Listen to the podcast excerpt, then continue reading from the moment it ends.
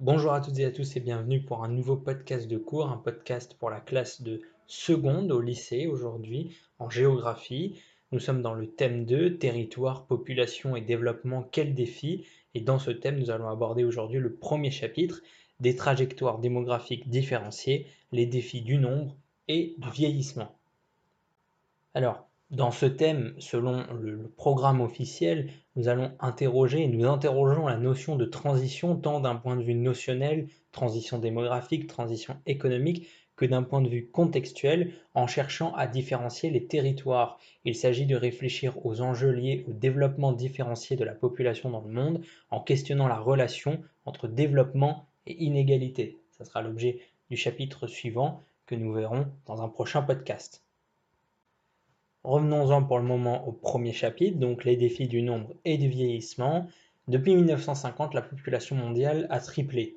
De 7,5 milliards de personnes aujourd'hui, elle pourrait atteindre 9,7 milliards en 2050, soit presque 10 milliards d'individus.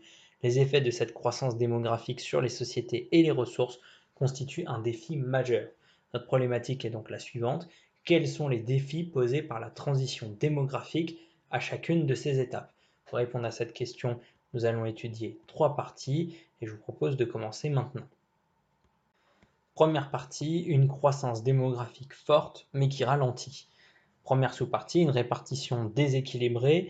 Quelques foyers de population concentrent 70% de la population mondiale. Des foyers de plus d'un milliard d'habitants en Asie de l'Est et en Asie du Sud, et des foyers secondaires en Europe occidentale, Asie du Sud-Est ou sur les littoraux d'Amérique du Nord notamment la côte Est ou la Californie, le golfe de Guinée en Afrique ou le sud-est brésilien. Mais certains espaces restent très peu peuplés, voire presque vides. Les hautes montagnes, Himalaya, Alpes rocheuses, Andes, malgré Lima et Bogota, excusez-moi, pardon, les Andes malgré Lima et Bogota, les déserts chauds, Sahara, Namib, Arabie, Australie, etc., les déserts froids, donc les pôles, Gobi, etc., ou les forêts équatoriales, Amazonie, Bornéo, Afrique équatoriale, difficilement pénétrables et qui abritent des espaces dangereux. Des progrès techniques permettent de surmonter les contraintes. Deuxième sous-partie, une hausse très rapide de la population mondiale. Je le disais en introduction, le monde a été marqué par une hausse considérable de sa population ces dernières décennies. La Terre accueille 7,5 milliards d'habitants en 2017, soit trois fois plus qu'en 1950. La croissance démographique, elle est très rapide, 1,2% par an ces dernières années, mais elle ralentit. Elle était de 2% par an dans les années 1965-1970 et elle pourrait être de 0,4% par an au milieu du XXIe siècle. La population mondiale devrait atteindre 9,5 milliards en 2050. Vous avez à ce propos une vidéo sur la page dédiée au chapitre sur le site internet www.histoiregéographie.net euh, consacrée à la population mondiale, 10 milliards d'individus en 2050. Vidéo euh, assez courte mais très bien faite et qui résume très bien ce que je viens de dire. Cette croissance ralentie s'explique par un double phénomène. La population mondiale vieillit, c'est-à-dire que la part des personnes de plus de 60 ans progresse, 13% en 2019, 33% attendu en 2100 selon l'ONU, grâce à l'augmentation de l'espérance de vie. Dans un même temps, l'indice synthétique de fécondité ne cesse de baisser. Il était de 5 enfants par femme en 1950, il est de 2,5 aujourd'hui et pourrait être de moins de 2 enfants par femme en 2100. Or, en dessous de 2,05 dans les pays à mortalité plus faible ou 2,1 enfants par femme dans les pays moins développés, le seuil de renouvellement des générations n'est pas atteint et la population décroît à moyen terme. Dernière sous-partie, des transitions inégales. Certains pays sont très jeunes, la part des moins de 15 ans y atteint plus de 30% voire 40% de la population. Ce sont des pays d'Amérique du Sud, d'Afrique subsaharienne, du Moyen-Orient ou d'Asie du Sud. La part des personnes âgées y est également faible. D'autres pays, au contraire, sont vieillissants. La part des moins de 15 ans est de moins de 20% de la population en Europe, en Russie ou en Amérique du Nord. Les plus de 65 ans sont plus nombreux atteignant plus de 25% dans les pays occidentaux et plus de 28% au Japon. Deuxième sous-partie des trajectoires démographiques différenciées. Et donc, dans cette deuxième partie, premier point, la transition démographique. Une baisse de la mortalité grâce aux avancées dans les domaines de la médecine, de l'hygiène et de l'alimentation. Car Vous le savez, vous vous en doutez, depuis le XVIIIe siècle, le taux de mortalité a baissé régulièrement grâce aux avancées médicales, à une meilleure alimentation et au progrès de l'hygiène. C'est la transition sanitaire. Le taux de mortalité moyen est passé de 19,5 pour 1000 à, en 1950 à 7,6 pour 1000 en 2016. Durant la même période, mais plus tardivement, ce qui s'explique par l'inertie des comportements démographiques, le taux de natalité s'est abaissé de 37,5 à 18,9 pour 1000. Il se situe entre 12 et 20 pour 1000 depuis 1950, de quoi pas je parle de l'accroissement naturel. L'accroissement naturel, c'est la différence entre le nombre de naissances et le nombre de décès en une période donnée, en un, un an en général, sur un territoire. Le passage d'un état où la croissance démographique est faible, car les taux de natalité et de mortalité sont élevés, à un autre équilibre de faible croissance, car ces deux taux sont faibles, est appelé transition démographique. Au cours de ce passage, la baisse de la mortalité, toujours plus précoce que celle de la natalité, explique une phase de forte croissance.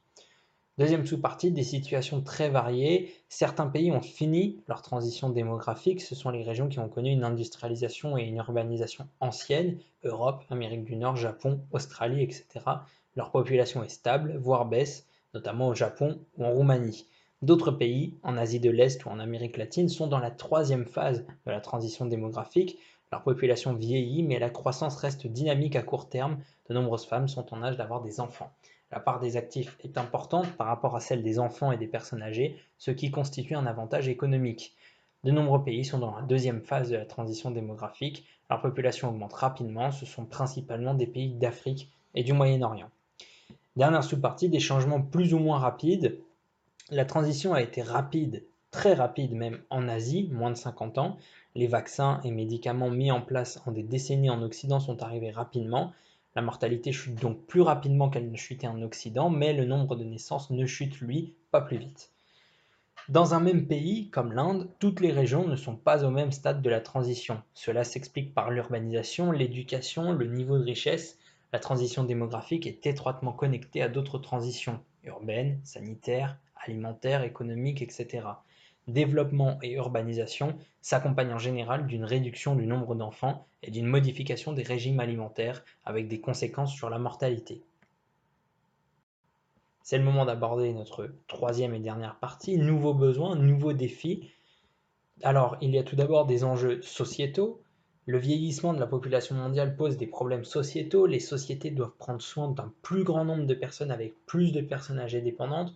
On l'a malheureusement vu au moment de la crise sanitaire du Covid-19, hum, les personnes âgées représentent une part très importante de la population en France, par exemple, et cela euh, va continuer d'augmenter, donc c'est une question qui se pose dans les, dans les, années à venir, et même dès à présent.